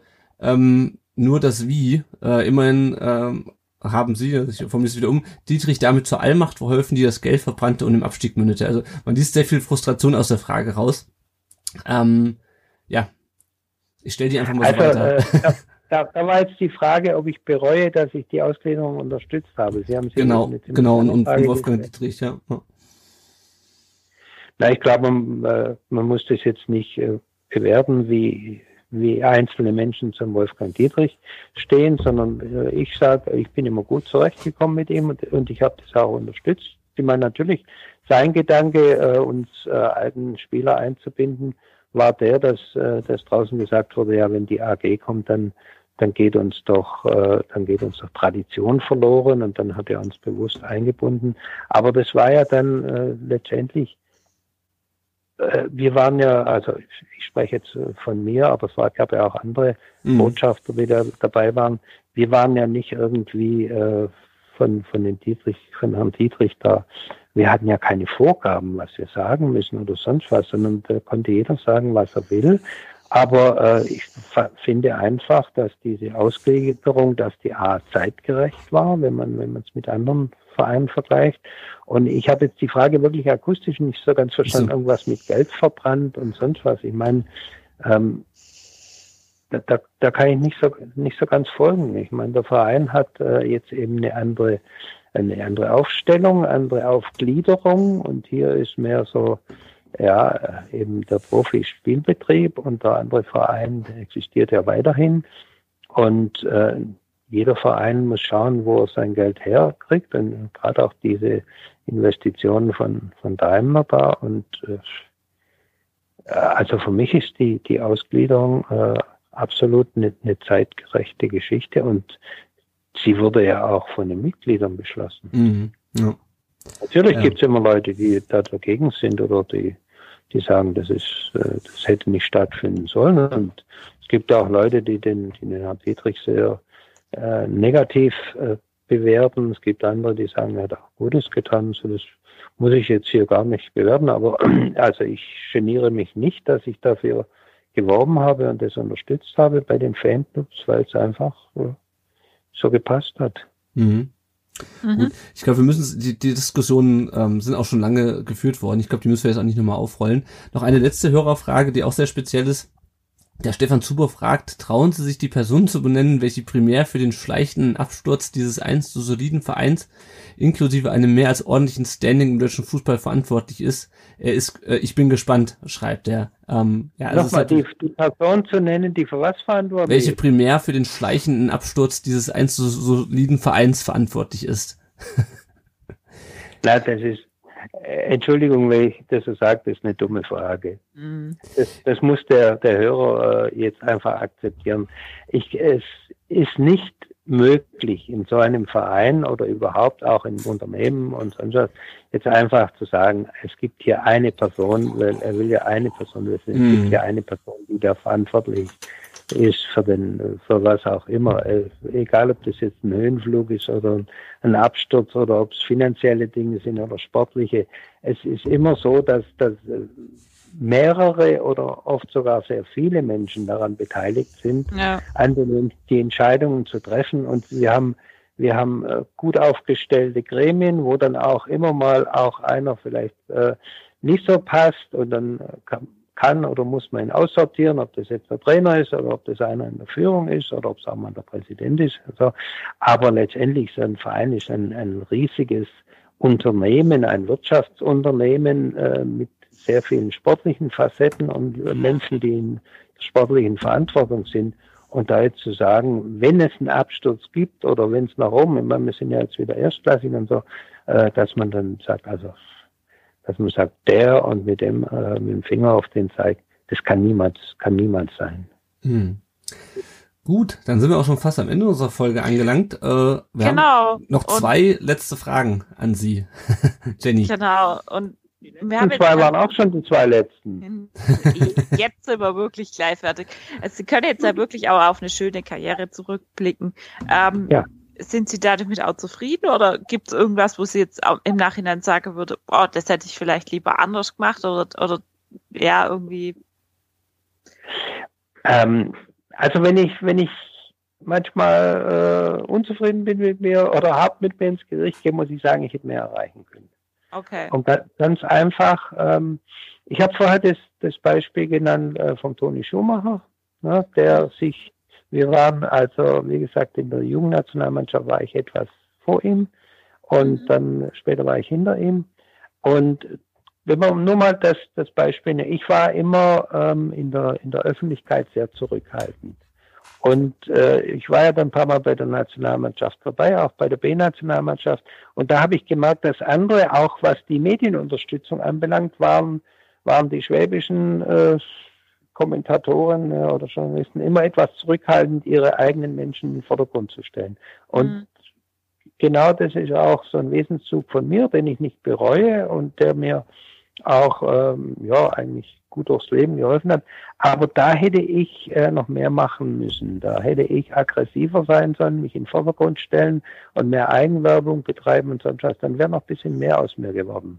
Aber generell bin ich mit meiner Karriere zufrieden. Es gab Rückschläge, es gab auch einen Abstieg, wie man schon gemacht hat. Es gab auch schwere Verletzungen und so. Aber wenn man so als Gesamtes sieht, äh, dann habe ich doch sehr viele positive Dinge erlebt. Äh, natürlich die deutsche Meisterschaft, aber auch andere äh, positive Aspekte oder Erfolge einfach. Mhm. Und da mhm. muss man sagen, also so gesehen. Und ich kann sie eh nicht mehr rückgängig machen. Aber es war sehr schön. Genau. War schön und wenn, erfolgreich. Wenn wir gerade beim Thema schön sind, was bleibt Ihnen denn als schönste Erinnerung vom VfB? War es tatsächlich die Meisterschaft oder war es vielleicht auch so ein kleines Detail, wo Sie jetzt im Nachhinein sagen, ja, das war jetzt vielleicht für jemand anderes nichts Besonderes, aber für mich war es einfach was richtig Tolles? Also da muss ich jetzt nochmal das reflektieren, was ich vorher schon gesagt habe. Natürlich ja. gab es kleine Details, äh, die man, die man äh, auch nicht vergisst und die eine Rolle spielen. Aber tatsächlich, dass ich die Tatsache, dass ich in dem entscheidenden Spiel in Bremen eine wirklich gute Leistung gebracht mhm. habe, obwohl ich nicht fit war und einfach auch äh, mich dadurch auch bedankt habe quasi beim Trainer Benthaus für dieses Vertrauen, das er mir da geschenkt hat. Mhm. Und dass das dann natürlich gipfelte, dass wir kurz vor Schluss dann das äh, 2-1 noch machen und damit ja quasi deutscher Meister waren. Das ist natürlich eine unbeschreibliche Erinnerung, auch äh, ja einfach von den von den Emotionen und von der Wertschätzung her und auch da muss ich sagen, da war der, der Helmut Penthaus auch äh, von, von seiner ganzen charakterlichen Seite schon auch ein sehr, sehr außergewöhnlicher Trainer. Okay, gut, also dann sind wir eigentlich auch schon fast oder tatsächlich am Ende genau. angelangt. Dann sind wir, dann sind ähm, wir durch. Ähm, genau.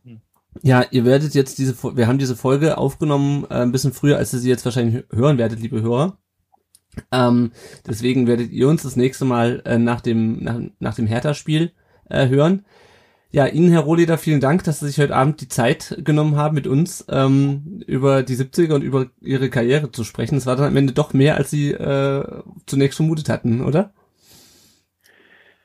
Nein, ich, ich kenne mich ja. Ich bin einer, der so viel redet. Meine Frau schmunzelt neben mir gerade. äh, und und ich, äh, Sie können ja aber schneiden, aber äh, ich, ich habe ja vorher schon gesagt, ich halte auch Vorträge oder bin Kommunikationstrainer. Ja. Und äh, wenn ich halt dann mal äh, so eine Möglichkeit habe wie mit Ihnen, dann rede ich auch sehr gern. Und ich denke auch, äh, dass das eine oder andere Detail dabei war, das äh, vielleicht noch gar nicht äh, so äh, in der Öffentlichkeit war und vielleicht spannend ist für die Menschen, die sich anhören. Mir hat es auf jeden Fall sehr viel Spaß gemacht. Es war ja, wir hatten, glaube ich, eine, eine knappe Stunde geredet. Jetzt sind wir bei gut anderthalb ja. und ist doch schön. Ist doch schön. Genau, genau, es war genau. auch richtig schön und sehr war auch wirklich ja. ähm, spannend und interessant. Ja, ja. sehr interessant. Vielen also, da wünsche ich Ihnen weiterhin alles Gute, viel Spaß mit Ihrem Podcast, wen immer auch Sie noch vor die Flinte bekommen, nein, also ans Mikrofon oder an, die, an genau. den Hörer. Und war schön. Schönen Abend noch. Danke, genau, ebenso. Danke, Tschüss. Tschüss. Ja, liebe Hörerinnen und Hörer, äh, damit verabschieden auch wir uns. Äh, vielen Dank fürs Zuhören und äh, ja, bis nach dem Wetterspiel. Ciao. Genau, bis Ciao, servus. Tschüss,